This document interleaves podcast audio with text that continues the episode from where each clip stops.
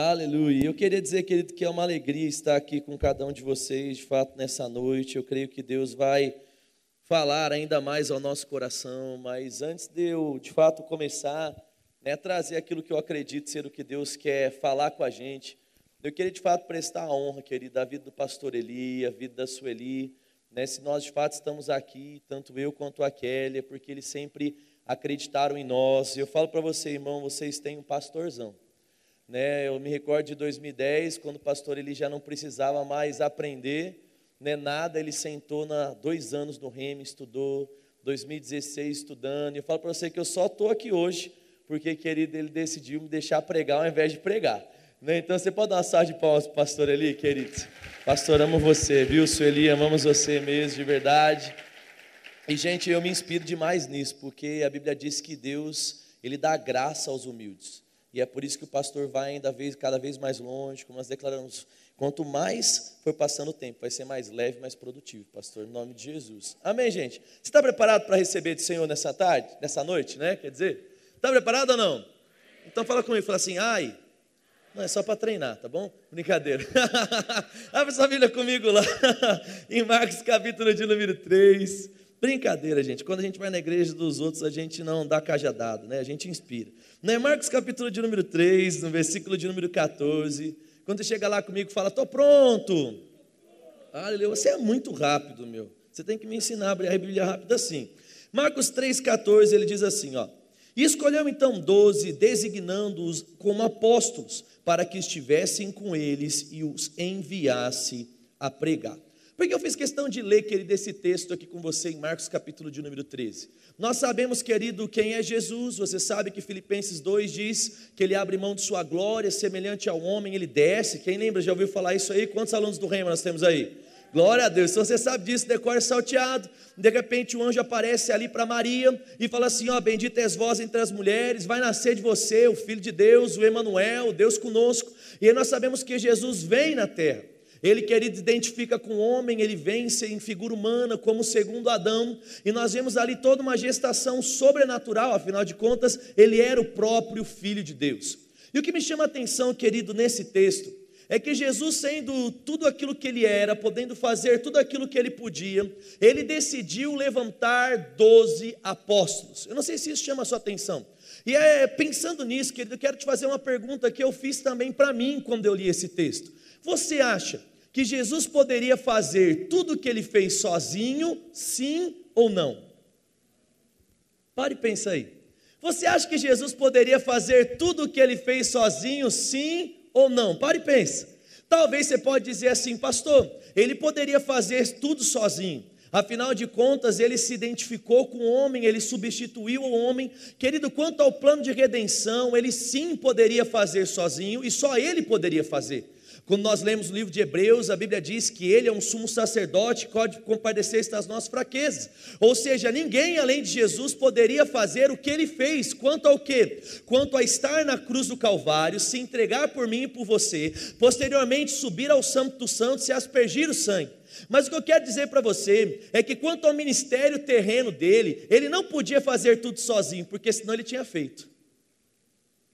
Já imaginou, querido, ele tendo que preparar a ceia? Já imaginou ele tendo que cuidar de uma multidão de cinco mil homens sozinho? Já imaginou ele tendo que pilotar um barco sozinho de um lado ao outro? Porque Jesus estava levantando pessoas? Porque, querido, para que o reino de Deus se cumpra como Deus quer na sua totalidade, nós precisamos de pessoas. Eu vou falar de novo para você. Querido, para que tudo aquilo que Deus planejou para essa terra aconteça, Deus precisa de você.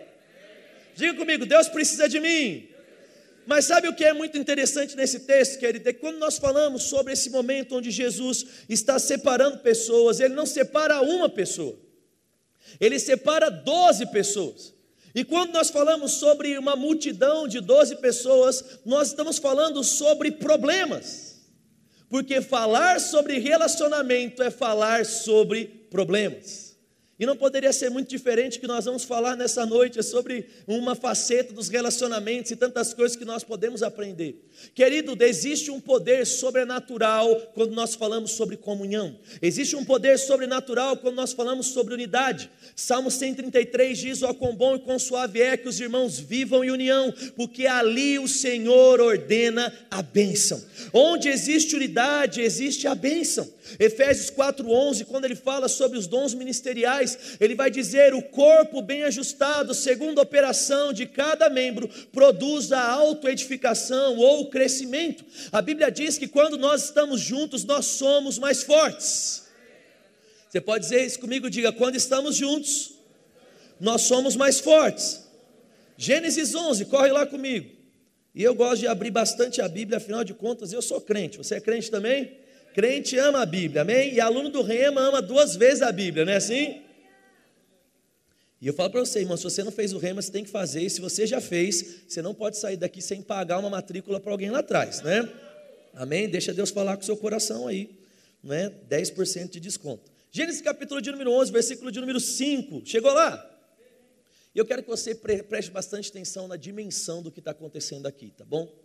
E ele diz assim: e desceu o Senhor para ver a cidade e a torre que edificavam os filhos dos homens.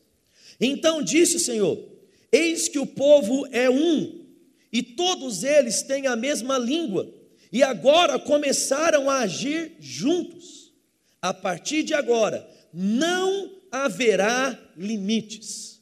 Em outra tradução diz: nada lhe será restringido, ou nada lhe será impossível do que pensarem em fazer. Irmão, não sei se você consegue entender a grandiosidade disso. De repente, Deus está olhando para o homem, qual foi a ordem de Gênesis? Ó, oh, vão por toda a terra, povoem, multipliquem. Mas alguém teve uma ideia, qual? Vamos juntar e vamos construir uma grande torre.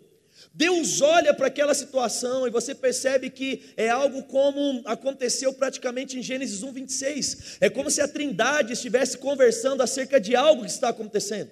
E qual foi a conclusão aqui? Eles dizem: não existe limites, porque eles estão juntos. Isso é algo tão poderoso, irmão, porque Deus falou: eu preciso intervir. Eu preciso fazer algo, presta atenção nisso. O próprio Deus precisou descer não é através da pessoa do Espírito Santo e confundir as línguas, por quê? Porque, querido, onde existe unidade, existe algo tão, mas tão, mas tão poderoso que pode mudar o mundo. Onde existe unidade, onde existem associações, querido, você não tem ideia do poder que a unidade possui. E eu acredito que se entendêssemos um pouquinho mais sobre isso, nós estaríamos nos esforçando para andar mais juntos. Onde existe unidade, existe poder. Você pode repetir isso comigo? Diga: onde existe unidade, existe poder. E sabe o que é tão interessante quando eu penso sobre isso? É, querido, eu olho para a unidade e eu vejo um grande potencial de transformação, ou uma, um grande potencial de resultados dentro da unidade. Mas na mesma proporção desse potencial, eu também vejo grandes desafios. Porque, querido, assim como alguém que alcança a unidade plena de falar, pensar, agir, 1 Coríntios 1,10, quando nós alcançamos isso, nós podemos produzir muito. Eu sei que para alcançar isso existe um alto nível de dificuldade. Um exemplo, presta atenção nisso. Ó. Quem é que acha que num prato normal de arroz feijão, o arroz vem embaixo e o feijão em cima? Quem acha que o feijão vem em cima? Levanta a mão aí, levanta a mão aí. Quem acha que o feijão vem em cima? Agora, quem acha que o feijão vem embaixo e o arroz por cima? Levanta a mão aí. Agora vamos lá, tem gente que já é mais fresco, né? E quem acha que um tem que ser do ladinho do outro para não sujar? Levanta a mão. Irmão, se a gente não concorda nem como comer arroz feijão, como é que nós vamos concordar acerca de tantas coisas? Como nós falamos sobre unidade, nós estamos falando sobre algo desafiador. Mas deixa eu falar uma coisa para você: quando eu entendo o poder da unidade, eu encaro qualquer desafio. Ainda que nós sejamos diferentes, ainda que algo seja desafiador, se eu sei, querido, que algo vale a pena, eu coloco toda a minha força, eu coloco toda a minha atenção, porque eu sei o que está me esperando.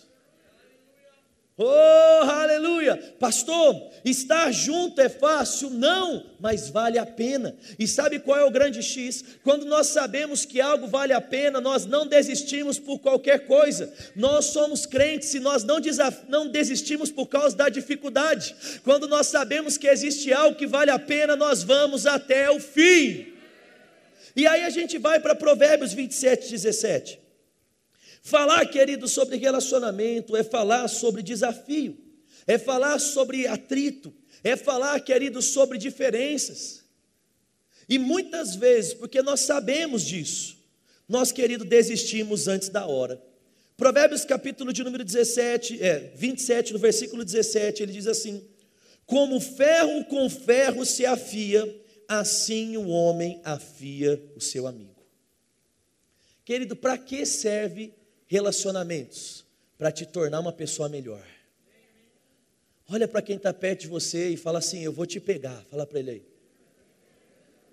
Amém, irmão. Do que, que a gente está dizendo? Quando nós falamos sobre relacionamentos, normalmente nós procuramos quem? Aquele amigo passapano. Sabe o que eu estou dizendo? Sabe o que é esse amigo?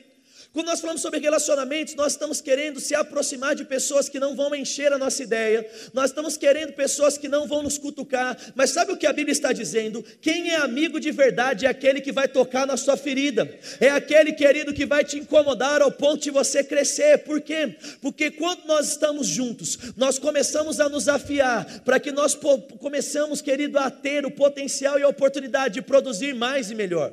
Cortar uma carne com uma faca, querido, sem corte, é horrível. Você fica lá fazendo aquele negócio e não vai, mas quando você pega a faca do Paulinho, irmão, você vacilar, vai até seu dedo junto. Sabe o que eu estou dizendo, mulherada, homens do churrasco? Sabe o que eu estou dizendo? Querido, porque nós precisamos estar juntos, porque nós somos diferentes. E muitas vezes, quando nós pensamos sobre diferenças, nós queremos correr, mas eu quero dizer para você nessa noite que quando você encontrar alguém diferente, você precisa se aproximar, porque essa pessoa tem um grande potencial de aceleração, e quando você chegar perto dele, ele vai te apertar, ela vai te apertar, e você vai chegar mais perto dentro de tudo aquilo que Deus tem para você. Mas, como eu disse, é algo muito desafiador, e eu posso dizer que muita gente aqui já se deu mal em relacionamento. Quer ver uma coisa? Quem aqui já se frustrou com algum tipo de relação? Seja namoro, noivado, casamento, trabalho, amizade. Levanta a mão aí. Quem já se frustrou alguma vez? Meu Deus, 100% eu sou ousado em dizer. É bem provável, querido, que se você está aqui respirando, você já se frustrou com alguém. É bem provável, querido, que em algum momento você tinha uma expectativa acerca de alguém no trabalho e não aconteceu, uma expectativa acerca de alguém na igreja e não aconteceu, expectativa acerca de um relacionamento e é, de repente algo não aconteceu como você esperava. E aí? E aí, irmão, que quando algo não dá certo, não é o fim. Como assim? Eu quero mostrar para você três exemplos bíblicos aqui sobre problemas no relacionamento. Corre comigo para 2 Timóteo, capítulo de número 1, versículo de número 15.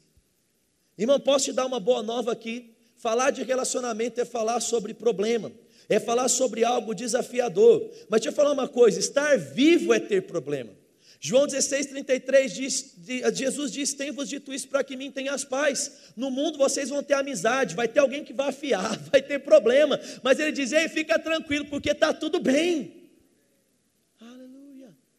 Querido, quando uma relação não dá certo, não é o fim do mundo. Existem pessoas que, por causa de um casamento mal sucedido, de um namoro mal sucedido, de um problema na empresa, de um problema na igreja, têm desistido de viver, têm parado estacionado e têm frustrado o plano de Deus para a vida deles. E nessa noite eu quero dizer para você: chegou a hora de voltar a andar, chegou a hora de se abrir para novas associações, chegou a hora, querido, de você se colocar em um lugar onde todo o potencial que existe em você vai começar a servir para alguma coisa. E aqui, querido, 2 Timóteo 1,15 diz assim: Vocês estão cientes de que toda a Ásia me abandonou. E ele vai fazer uma lista, ele vai falar, dentre eles estão Fígelo, Hermógenes, e ele vai falar aqui que Deus conceda misericórdia à casa de Onesíforo, porque muitas vezes me deu ânimo, nunca se envergonhou das minhas algemas, antes tendo chegado a Roma, me procurou solicitando até me encorajar. Quem era esse cara aqui? Paulo. Irmão, Paulo foi abandonado. Paulo teve problema ministerial. Paulo teve problema de relacionamento. E posso falar uma coisa para você? Se Paulo teve, por que é que nós não vamos ter? Agora deixa eu falar uma coisa para você. Quando foi que Paulo desistiu do ministério por causa de um problema de relacionamento? Quando foi que Paulo desistiu de algo porque as coisas não estavam dando certo? Meu irmão, deixa eu falar uma coisa para você. Crente é daquele tipo que quando as coisas não estão dando certo, ele parte para cima, irmão. Ah, meu casamento não está bom, eu vou largar. Não, meu casamento não está bom, eu vou consertar. Eu estou tendo atrito dentro da igreja, eu vou lá e vou chamar o irmão, vou falar, irmão, vem aqui, vamos conversar, porque eu sei que tem um potencial quando nós estamos juntos, e eu não posso desistir de você da mesma forma que você não pode desistir de mim. Então vamos fazer uma coisa, vamos acertar e vamos partir para frente, vamos pisar na cabeça do diabo, vamos dar a nossa cidade. Amém, irmão. Quando as coisas não, não, não dão certo, nós não jogamos fora, nós consertamos. Sabe, eu gosto sempre daquela frase que diz que eu venho de tempos que quando as coisas não davam certo, né, nós consertávamos ao invés de jogar fora. Hoje em dia vivemos uma geração tão superficial que nós jogamos no lixo, querido, relacionamentos de vidas. Nós jogamos no lixo, querido, é, parcerias, relacionamentos de casamento, namoro e noivado, porque uma coisa não deu certo. Vai comigo, avança um pouquinho. João capítulo de número 6. Aleluia. o que eu estou querendo dizer para você, querido, vale a pena. Vai ser fácil? É óbvio que não. Quem aqui é casado? Agora fala para mim agora, quem aqui é casado e nunca teve um problema no casamento? Irmão, todo mundo que chega lá no gabinete fala para mim, pastor, eu estou surpreso porque eu nunca tive problema em 10 anos de relacionamento. Eu falo para as pessoas, é porque você nunca esteve casado. Irmão, quem está casado não tem problema, não tem uma discordância em 10 anos, é bem provável que ninguém seja transparente.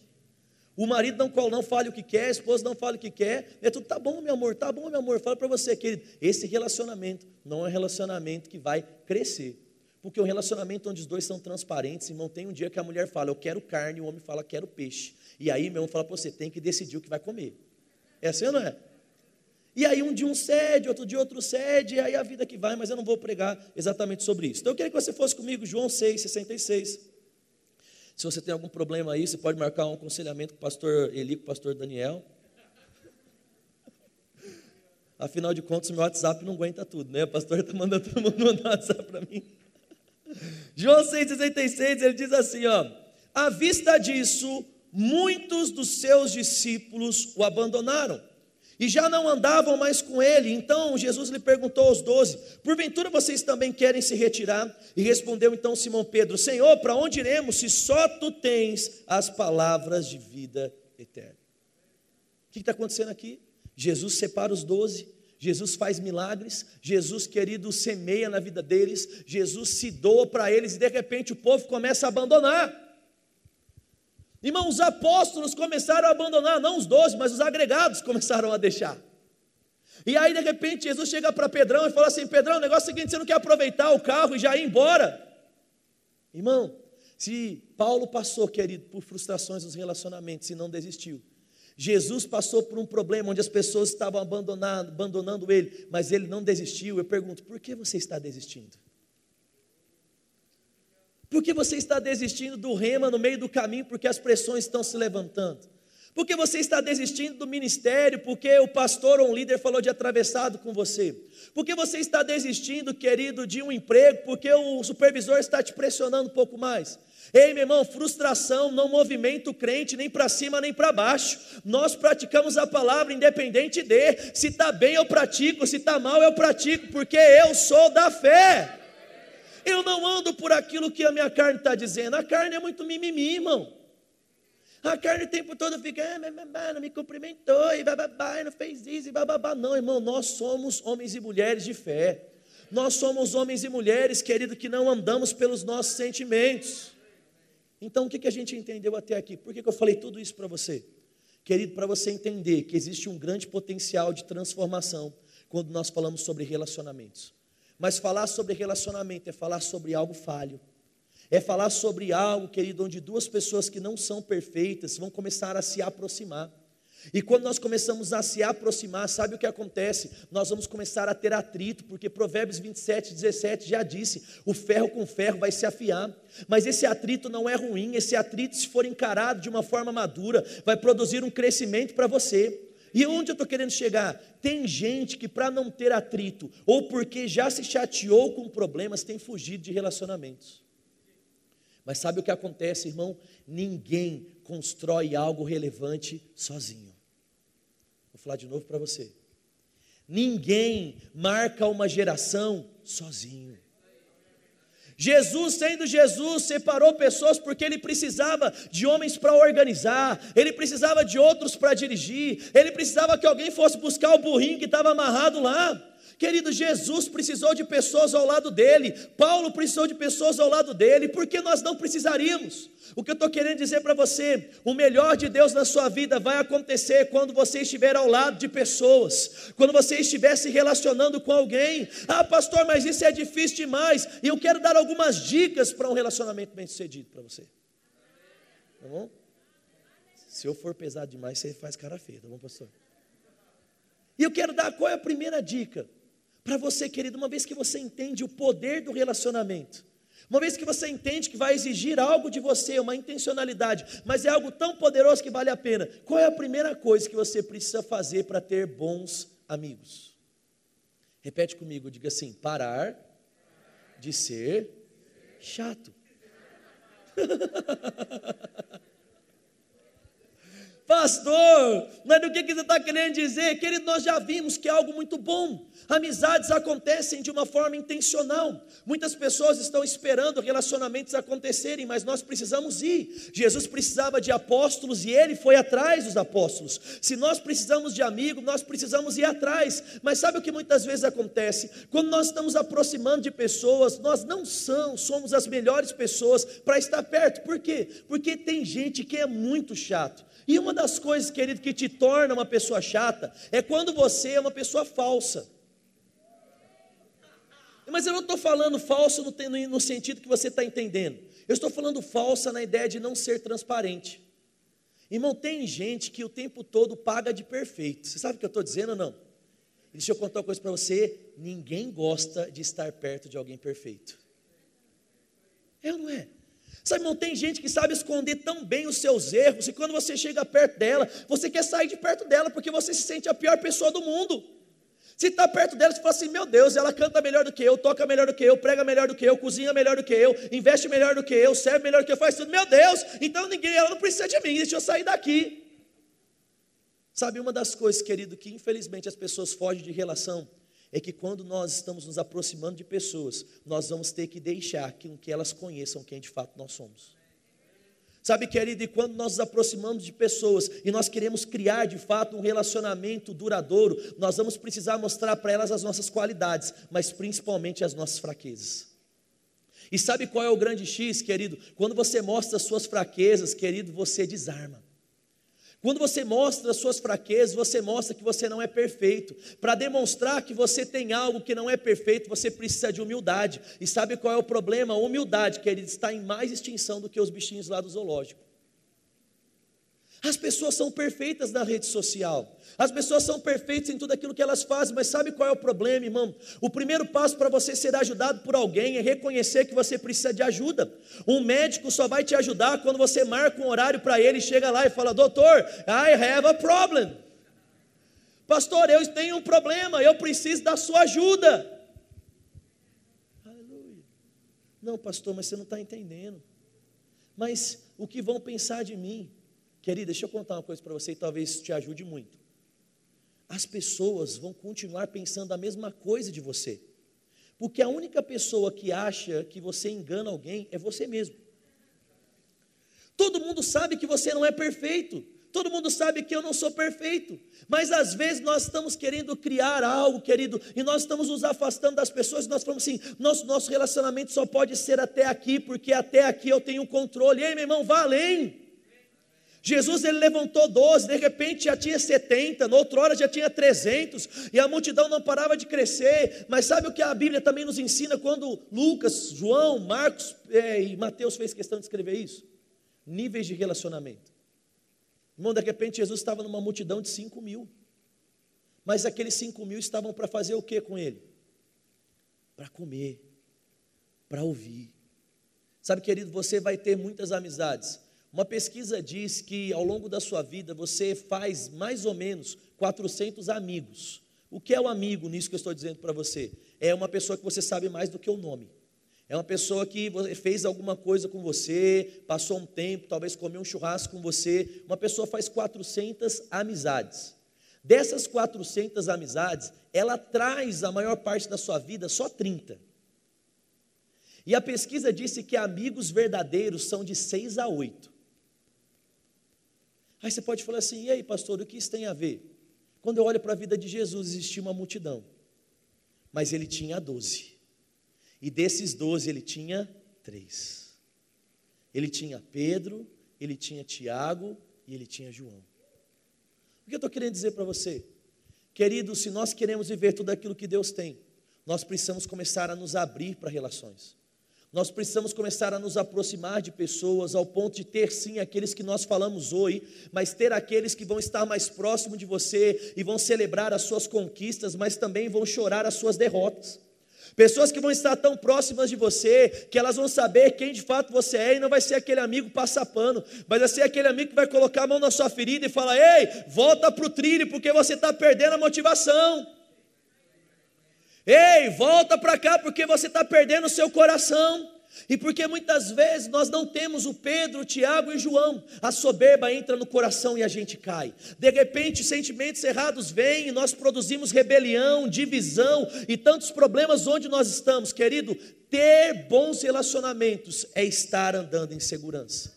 E nós vamos conseguir isso nos tornando aquilo que nós queremos ter. Um bom passo para encontrar boas amizades é se tornar uma boa amizade. Eu só vou ter aquilo que eu sou. Você pode repetir isso comigo? Diga assim: Eu tenho aquilo que eu sou. E uma outra coisa que é muito importante para você criar de fato um relacionamento, irmão, é se perdoar e perdoar os outros. Como eu disse para você, todo mundo que está aqui já teve um problema em relacionamento, independente da área que foi. E sabe qual é o problema, irmão? Um cachorro que você bate muito nele, ele, querido, sem motivo, vai te atacar.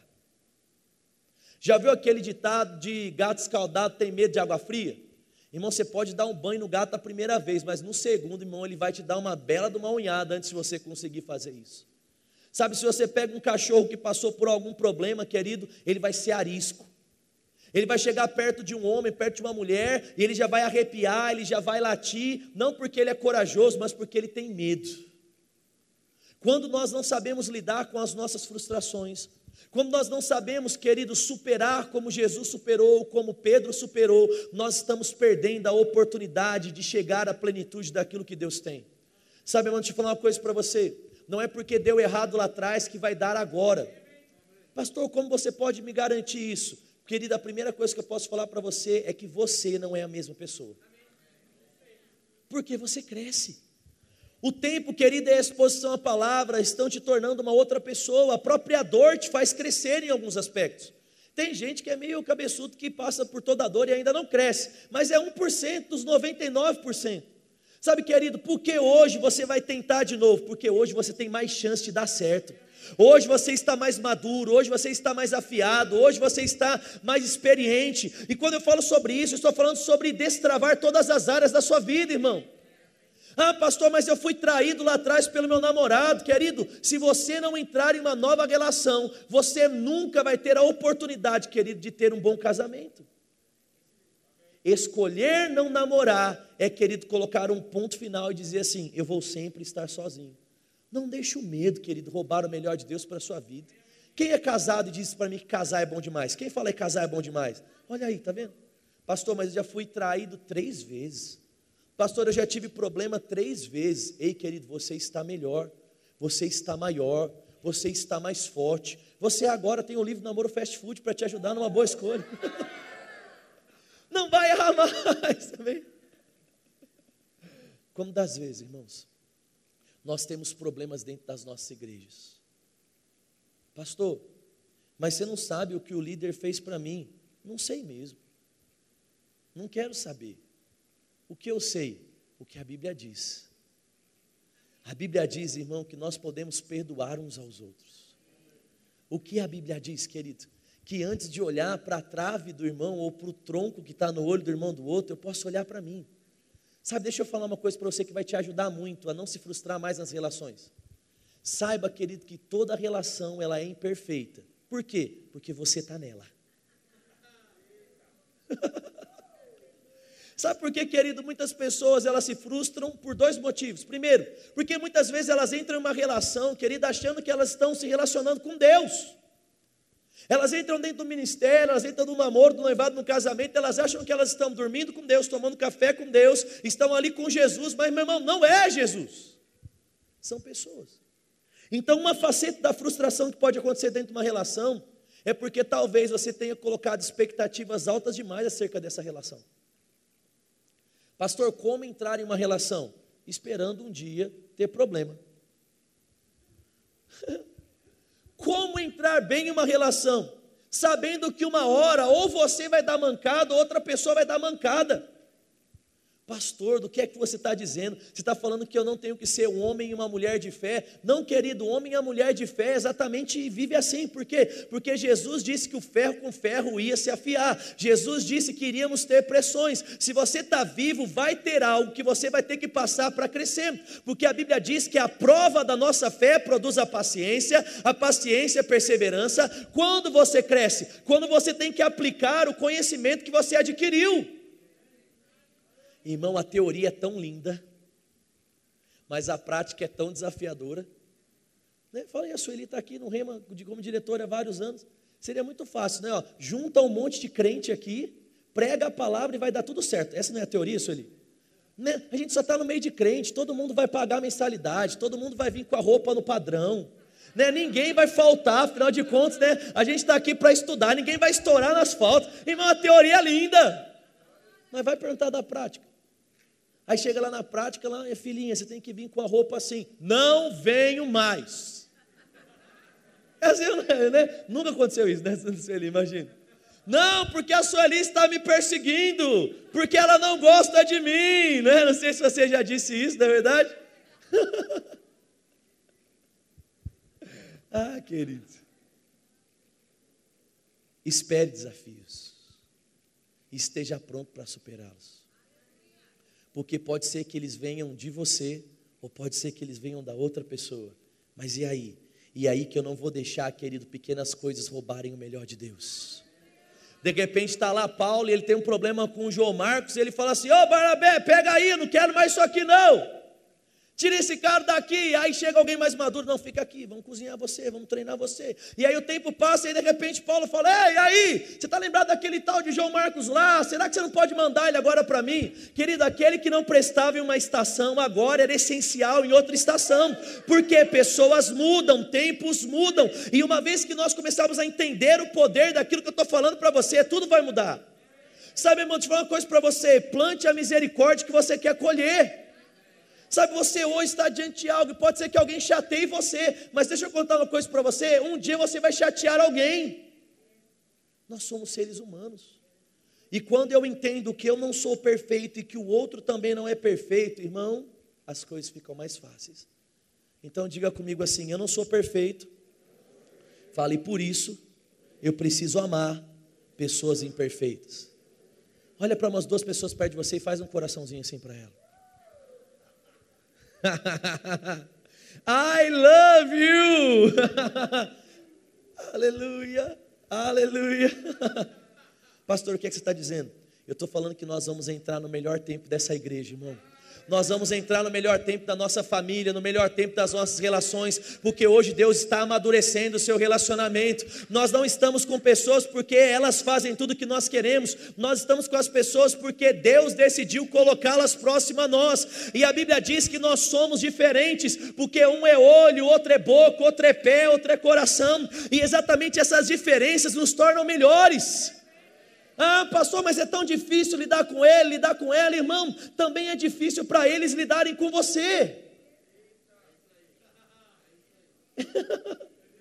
e às vezes a gente chega lá e é engraçado porque né, a gente está aqui, o pastor ali tem né, o dobro de tempo de ministério que eu. E é engraçado que sempre quem vem primeiro crucifica o outro, não é assim, pastor? Estou com um problema no casamento, né? Se é a esposa, é meu marido não presta, meu marido é ruim, babá, babá. Aí chega ao contrário, se vem o marido antes, ah, minha esposa é isso, minha esposa é aquilo. Sabe para você que eu acho que eu nunca encontrei alguém chegando e falou assim, pastor, eu quero um aconselhamento, o problema sou eu. Já passou por isso, pastor? nunca tem. Pastor, eu estou aqui, eu queria trocar uma ideia. É porque de fato é igual quando a ovelha sai da igreja, sempre o pastor é ruim. A pessoa sai da igreja, não, porque aquela igreja é isso, porque aquela igreja é aquilo, aquele negócio. Eu lembro de uma vez que a pessoa chegou lá na igreja, né, e ela estava chegando para ter uma primeira conversa comigo. E eu lembro que a pessoa virou e falou assim: Pastor, eu estou vindo da igreja e tal, não sei o quê, eu já passei por tantas igrejas, acho que eram umas 14 igrejas que ela tinha passado. Irmão, fala para a senhora que ela falou o número 14, eu falei para você, quase se eu tivesse ouvido um 666 ali, né? Aquele negócio. E eu falei, meu Deus, né? quem está entrando aqui? E aí eu falei assim: eu não quero saber das 13, não, só quero saber da 14. Por que, que você saiu de lá? Aí a pessoa virou e falou assim: não, pastor, porque eu era ativo na igreja e eu fiquei doente. Né? Ninguém foi me visitar no hospital, ninguém ligou para mim para ver como eu estava. Né? E aí, antes da mesa da pessoa terminar, eu falei assim, cara, deixa eu já te cortar. Eu falei assim, posso te dar um bom conselho? Ele falou, qual, pastor? Eu falei, vai embora. Né? Aí ele falou assim: como assim, pastor? Você está me expulsando? Eu falei assim: não, cara, deixa eu falar uma coisa para você. Se você saiu da outra igreja porque o pastor não te ligou quando você tinha um problema, você também vai sair daqui. Porque eu não tenho bola de cristal. E a Bíblia diz: está alguém doente, chame os presbíteros. Não é o presbítero que descobre, é você quem liga.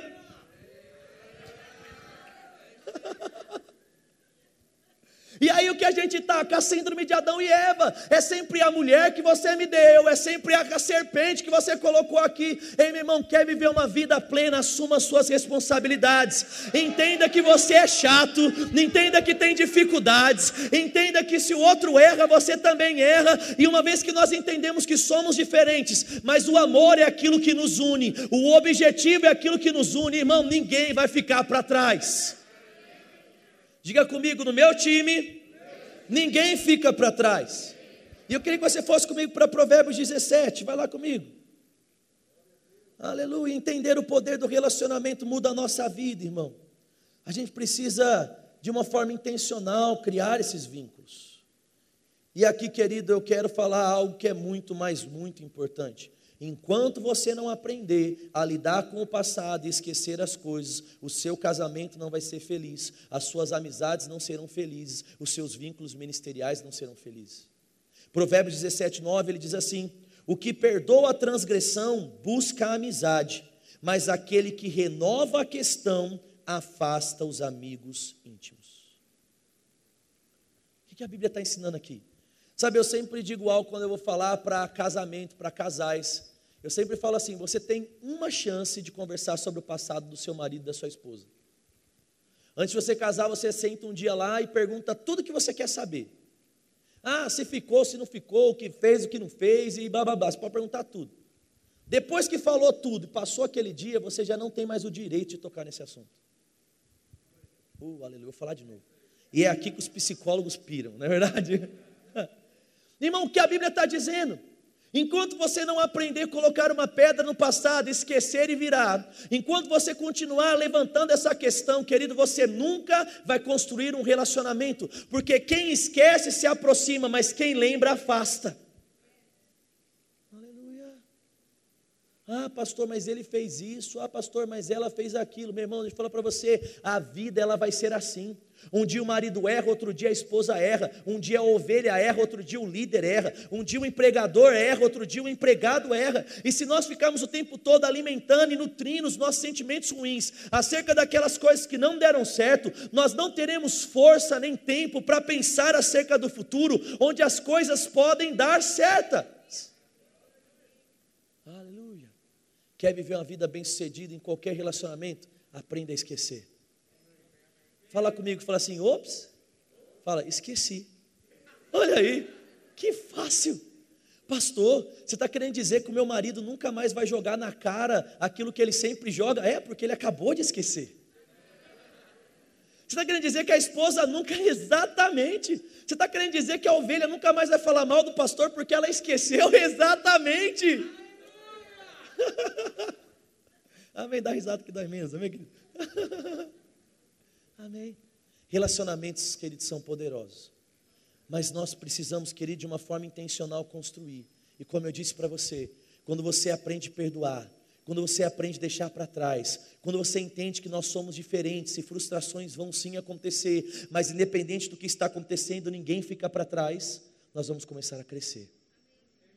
Quando nós falamos sobre relacionamentos, nós estamos falando sobre transparência. Nós estamos falando sobre construir algo. E sabe, deixa eu falar uma coisa para você. Quando você tem uma casa e você tem um vazamento, eu, eu desfrutei disso lá em casa. Eu fui instalar um bebedouro, coloquei um registrinho, irmão, juro para você, estava caindo uma gota, eu acho que a cada três segundos. E eu falei assim, meu, nunca essa gota aqui vai cair no tijolo aqui, e meu, ela vai evaporar na minha cabeça, né? Eu falei, não vou tirar isso aqui, colocar um novo veda-rosca e tudo mais.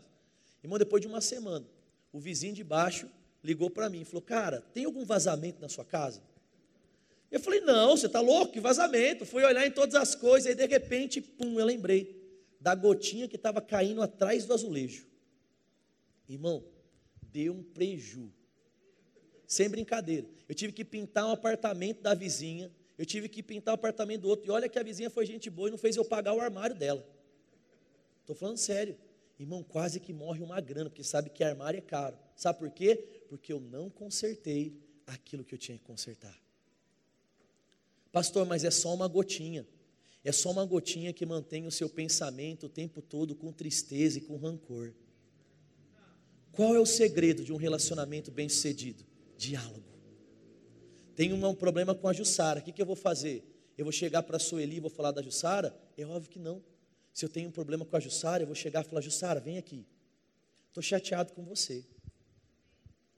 Não, mas o que, que eu fiz para você? Não, Jussara, você nem lembra, mas faz cinco anos. Pastor, Deixa disso, irmão. Se fosse, falar para você, ó, eu ficaria feliz se não fosse verdade isso.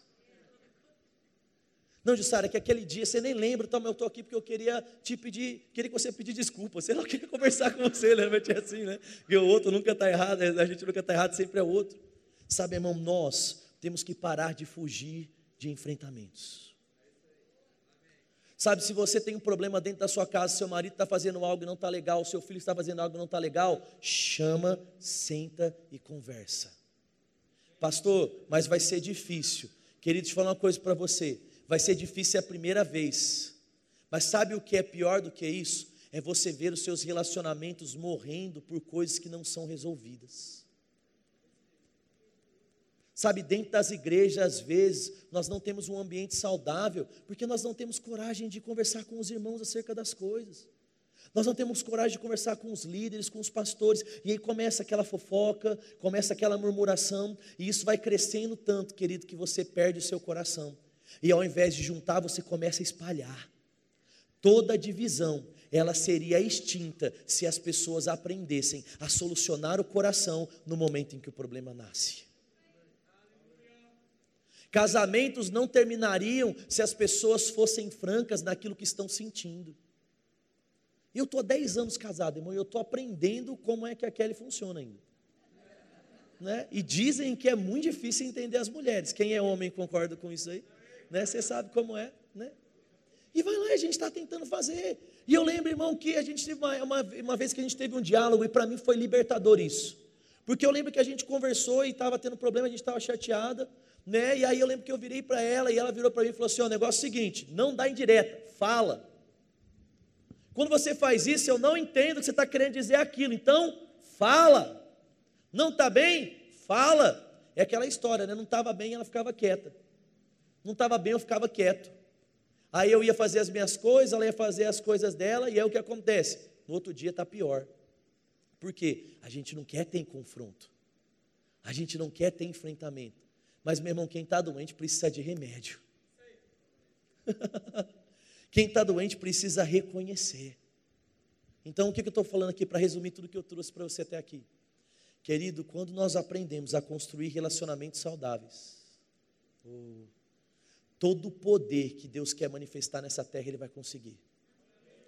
Porque Ele olhou para um povo e Ele diz: eles estão falando a mesma coisa, eles estão tendo o mesmo propósito. Ah, não tem limite para eles. Aleluia. Pastor, mas eu sou tão diferente dos outros. Tá tudo bem. E aqui eu quero trazer, querido, partindo já para o meu final aqui, uma dica muito, mas muito legal que vai te ajudar dentro dessa relação. Nós estamos falando sobre níveis de relacionamento. Amém? Então vão ter pessoas que você vai saber o nome. Tem gente aqui que eu sei que é da igreja, mas nem o nome eu sei.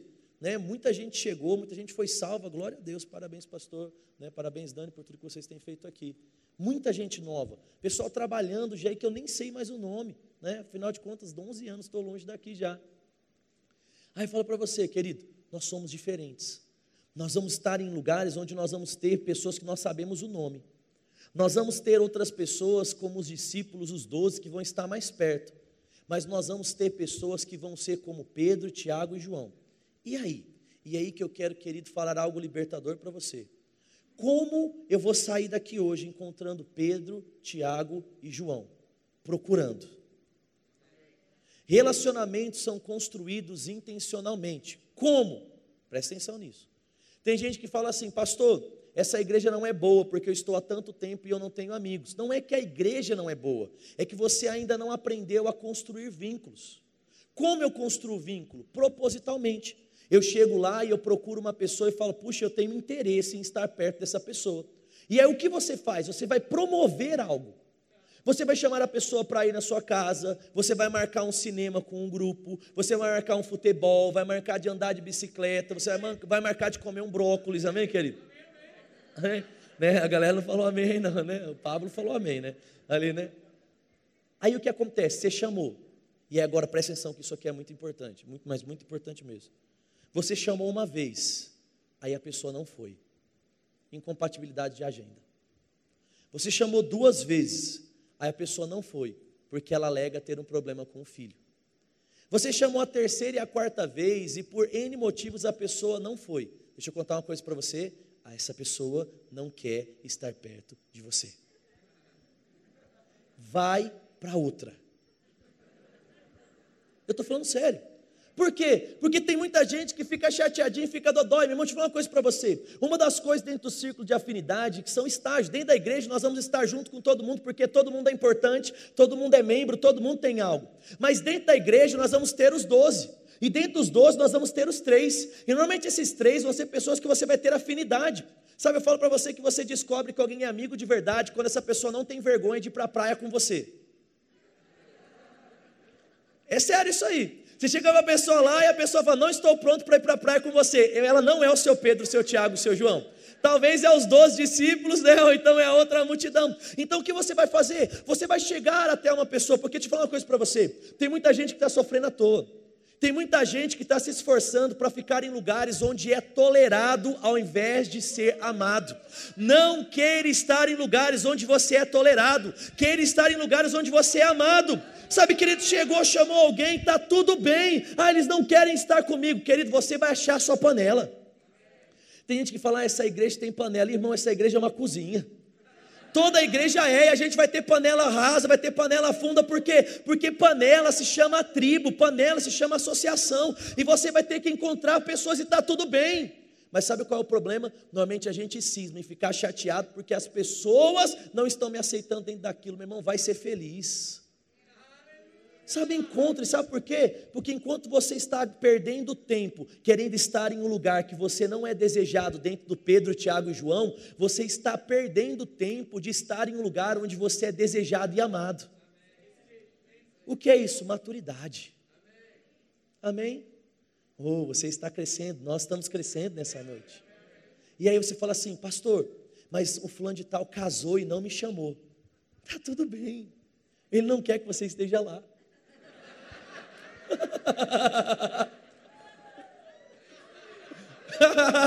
ah, dá uma risada aí que isso é bom, né? Não, pastor, mas eu, isso e aquele. E ele chamou todo mundo, ei, meu irmão, tá tudo bem, é um presente a menos que você vai gastar. É um compromisso a menos que você vai ter, é o cabeleireiro que você está economizando. Sabe, meu irmão, procure pessoas que vão te convidar para o casamento delas. Sabe o que você identifica? Não fui chamado, beleza, já identifiquei que eu não sou Pedro, Tiago e João dela. Talvez eu esteja num outro patamar. Isso é ruim? Não, está tudo bem. Sabe o que é isso? É maturidade. Sabe, querido, e quando nós começamos a entender e lidar de forma madura com os relacionamentos, nós vamos crescer como igreja, nós vamos crescer como corpo, e nós vamos entender que nós não estamos dividindo, brigando ou disputando, nós estamos somando forças, nós estamos, querido, cada um, e você sabe que existe proximidade entre os órgãos. O coração, querido, ele é longe do pé, mas o dedo é no pé. E se Deus, querido, te fez dedão do pé, Ele sabe que você vai lidar e vai estar, querido, de uma forma mais saudável, mais tranquila e mais feliz, perto do pé. E a própria Bíblia diz, querido, que não tem menor ou, menor, menor ou maior. Deus olhou e até aqueles que eram pequenos, Deus, querido, deu muito mais honra. Resumindo o que eu estou falando para você, querido, Deus está querendo fazer coisas grandes nesses dias. Sabe, Deus está querendo de fato que a porta dessa igreja ela seja grande para entrar, mas seja pequena para sair. E nós não vamos sair dos nossos lugares porque nós somos mimimis ou porque nós somos dodóis. Nós estamos entendendo a maturidade e a importância dos relacionamentos. E nós vamos entrar de uma forma intencional, entendendo quem eu sou, entendendo as minhas debilidades. Eu vou pedir ajuda, oh aleluia! E os meus amigos vão me ajudar. E nós vamos produzir uma grande revolução. E vai chegar num tempo, querido, que eu oro para que isso aconteça. Eu oro para que Deus olhe lá do céu e fale assim: Ei, Espírito Santo, ei, Jesus. Aí eles falam assim: O que? Está repetindo aquilo que a gente viu lá em Gênesis 11. Só que dessa vez não é para desobedecer e construir uma torre. Dessa vez eles têm uma só voz, eles têm só uma visão, eles levantam uma só bandeira, eles não deixam ninguém para trás. Ei, esse povo será forte e fará proeza em meus nomes, porque eles são um só povo, eles são um só corpo, não existe distinção entre eles. Oh, aleluia! Então parta para cima, irmão. Existe algo maravilhoso para ser vivido. Olha para umas duas, três pessoas perto de você e fala assim: se você me quiser, eu posso ser seu Pedro, seu Tiago, seu João. Amém, irmão. Aleluia. Tentei trazer de uma forma leve isso. Aleluia. Chama a galera para comer pizza na sua casa, irmão. Ah, pastor, mas lá em casa você não sabe, é copo de requeijão para tomar café. Ei, meu irmão, quem te ama, ama na sua condição financeira, ama no estilo da sua casa. Para de graça, irmão. Sabe? Se você precisa arrumar muito a sua casa para receber alguém, é porque essa pessoa não está dentro de um círculo íntimo de amizade. Sabe, o verdadeiro amigo chega com a cama desarrumada ainda, chega com a louça sem lavar, e é esse, querido, que vai estar com você. Aleluia. Provérbios 17, 17 ele diz: em todo tempo, para a gente fechar aqui, que meu tempo já estourou. Em todo tempo amo o um amigo. Louvor, sobe comigo aqui, né? E na angústia você vai ter o irmão. Preste atenção nisso, querido. Tempos de aflições não é o momento de criar vínculos. Não é na aflição que você cria vínculos, como nós estamos falando. É quando as coisas estão boas. Ele diz: em todo tempo você cria vínculos. E esse vínculo que você já tem, na hora que as coisas apertam, eles se transformam em irmãos.